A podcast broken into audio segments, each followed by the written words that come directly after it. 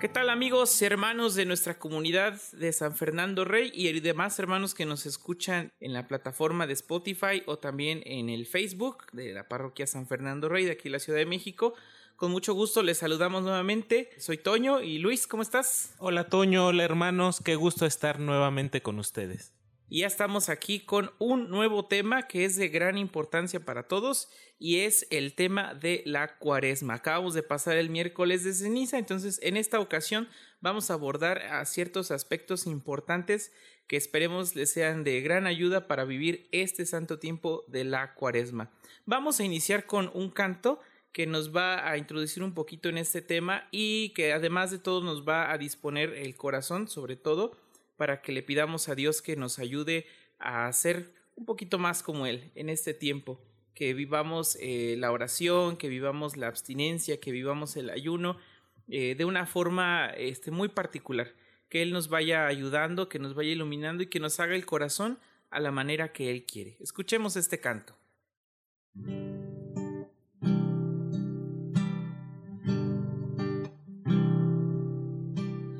Hazme un corazón de barro.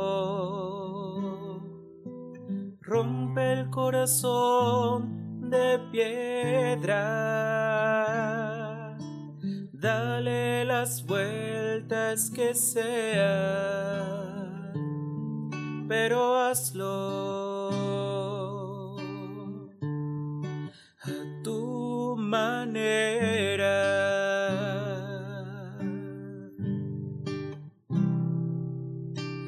Hazme un corazón sencillo. Dame un corazón como el tuyo. Usa la forma que quieras, pero hazlo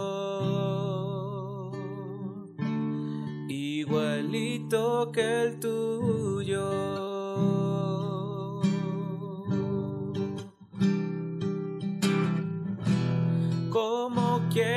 Señor. ¿Cómo quieres que sea? Dale la forma a Jesús.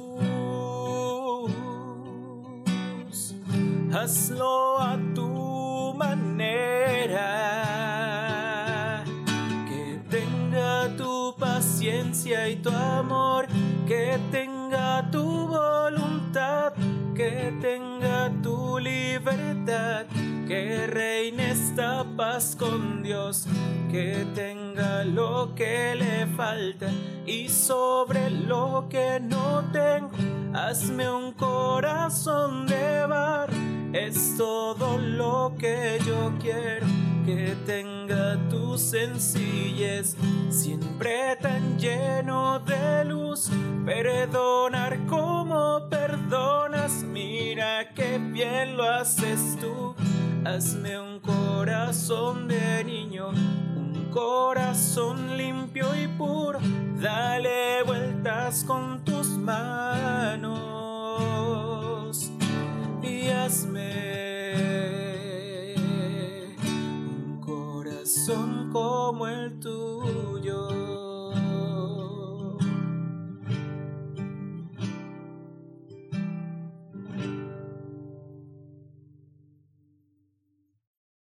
Es un canto, hermanos, que ustedes pueden escuchar. Es un canto del el grupo que se llama Alfareros, un, grupo de música católica.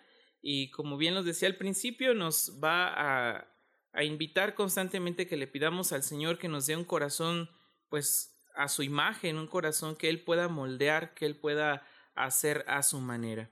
Y con esto, hermanos, iniciamos formalmente este podcast sobre el tiempo de Cuaresma. Recordemos, hermanos, que el número 40 simboliza en la Biblia el tiempo necesario para obtener algo importante. Por ejemplo, si recordamos el diluvio que purificó la tierra en 40 días, Recordemos también a Moisés, que caminó con el pueblo de Israel durante cuarenta años, y por supuesto a nuestro Señor Jesucristo, que fue preparando su misión, ayunando y haciendo oración en aquella ocasión en el desierto durante cuarenta días. Como vemos, el número cuarenta en la Biblia tiene un significado importante. Sin embargo, el tiempo no puede hacer lo que le toca hacer al ser humano. Por eso, al inicio de la cuaresma, se nos recuerda que la vida es limitada. Si recordamos eh, que acabamos de pasar el miércoles de ceniza, reflexionábamos precisamente esto, que nuestra vida es limitada, es pasajera y es fugaz, que un día nuestro cuerpo se va a convertir en polvo y de nosotros solamente van a permanecer nuestras buenas obras. Por eso, al ponernos ceniza sobre la cabeza, vamos a ir redescubriendo la importancia de no vivir solo para lo material. Entonces será necesario, hermanos, hacer un alto en nuestra vida para realizar un balance de nuestras obras.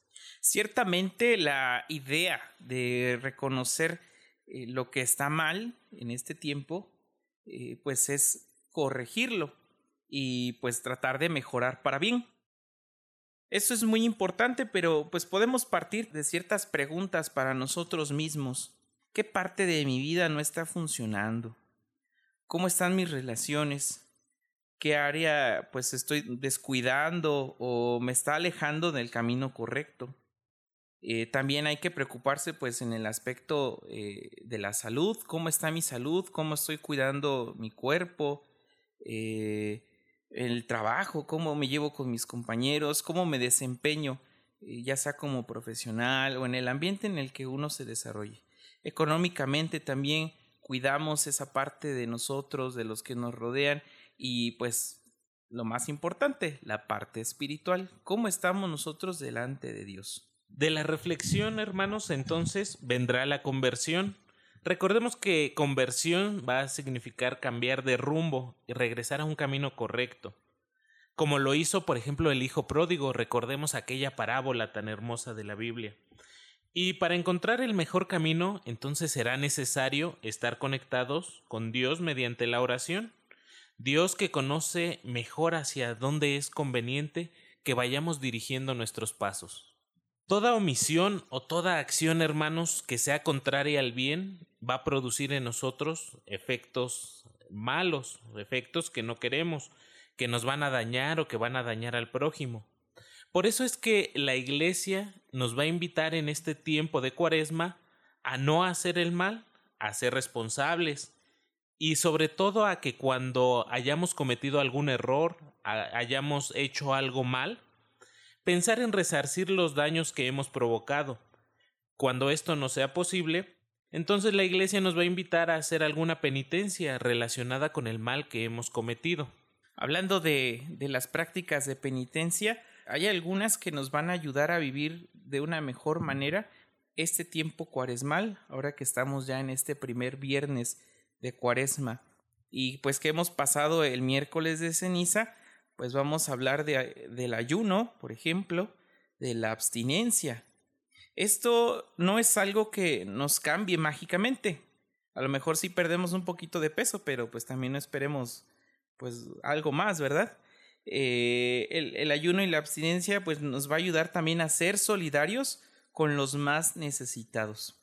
Esta es la intención principal de esta práctica cuaresmal. ¿Y de qué forma nos va a ayudar? Pues bueno, miren, en la antigüedad, por ejemplo, el pescado era el alimento pues más barato.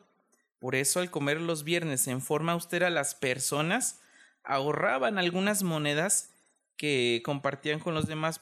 Es decir, al tomar una sola comida fuerte al día y dos ligeras, se podían ahorrar un poco en favor de los más necesitados. Así que con lo que no invertían o no gastaban en la carne o en las comidas, pues ya con eso podían apoyar también a la gente necesitada.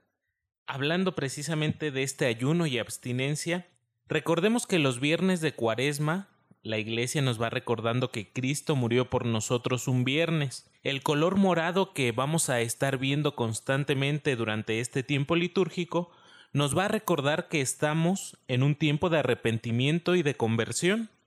Durante la cuaresma se va a suprimir en la misa el canto del Gloria y del Aleluya. Estos entonces volverán a ser entonados hasta que celebremos que Cristo ha resucitado y que nosotros hemos crecido espiritualmente durante la cuaresma, es decir, en el domingo de resurrección. La cuaresma entonces, hermanos, empieza con la ceniza que hemos recibido el miércoles y va a terminar con el fuego, el agua y la luz en la vigilia pascual. Es decir, algo debe quemarse y destruirse en nosotros, diría San Pablo, el hombre viejo, para dar lugar a la novedad de la vida, al renacer, es decir, a la vida pascual en Cristo.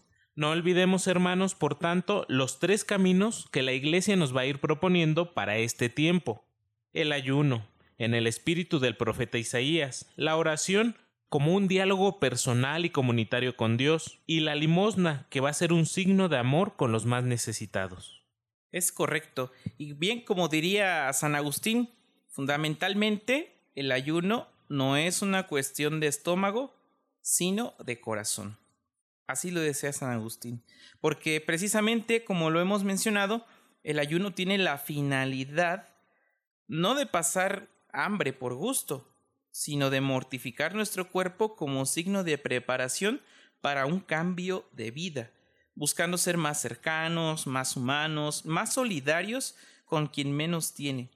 Y es que recordemos, el ayuno es obligatorio en los que han cumplido 18 años y hasta los 59, y la abstinencia debe ser de los 14 años en adelante sin límite de edad.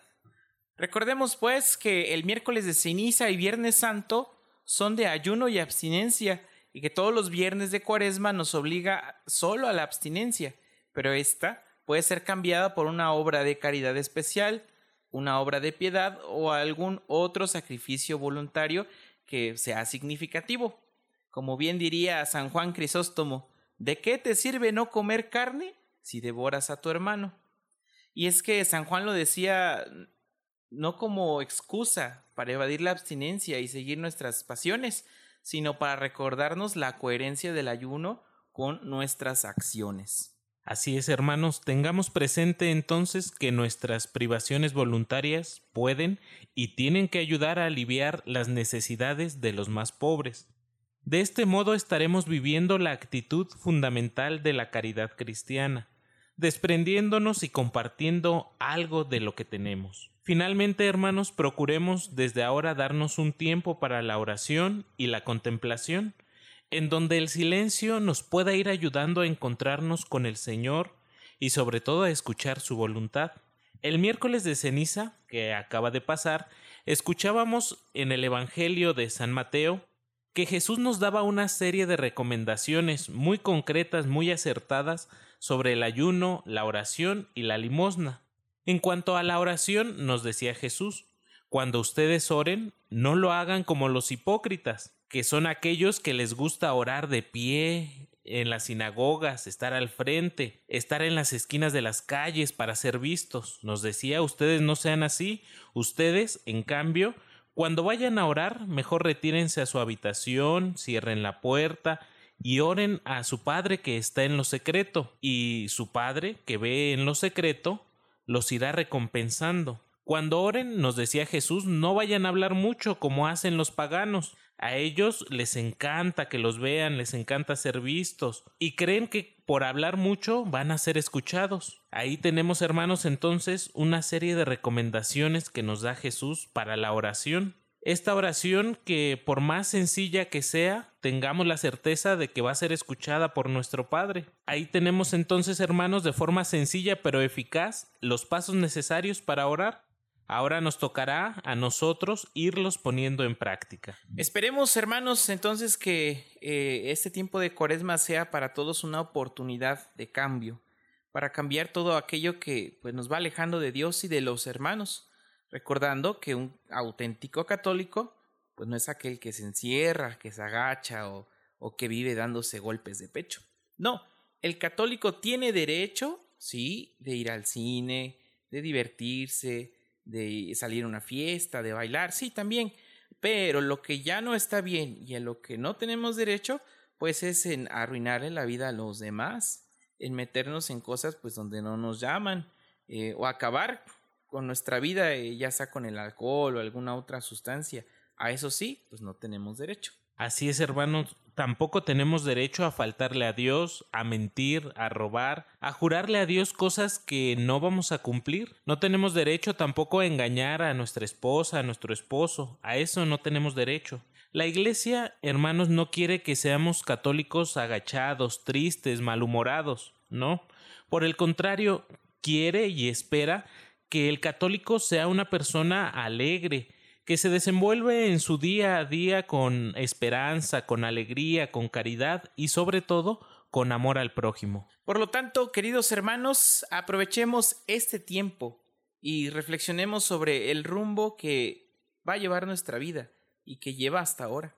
Hay que tener el valor para cambiar todo aquello que nos está dañando y sobre todo, pues vamos a tratar de vivir el ayuno y la abstinencia como una obligación Mm, absurda no, sino como una oportunidad de desprendernos de algo material en favor de los más necesitados. Pues ahí están las recomendaciones para vivir mejor este tiempo de cuaresma con el ayuno, con la oración, con la abstinencia, pero principalmente con la solidaridad, con la ayuda a nuestros prójimos, sobre todo a los más necesitados. Antes de terminar este episodio, queremos recordarles, hermanos, que marzo es el mes que la Iglesia dedica a las familias, por lo que les vamos a invitar a conocer las diversas actividades que tendremos con motivo del mes de la familia, como pláticas, talleres, horas santas, rezos del Santo Rosario, rezo de la Corona Franciscana. Vamos a tener también la renovación de los votos matrimoniales, la bendición de las familias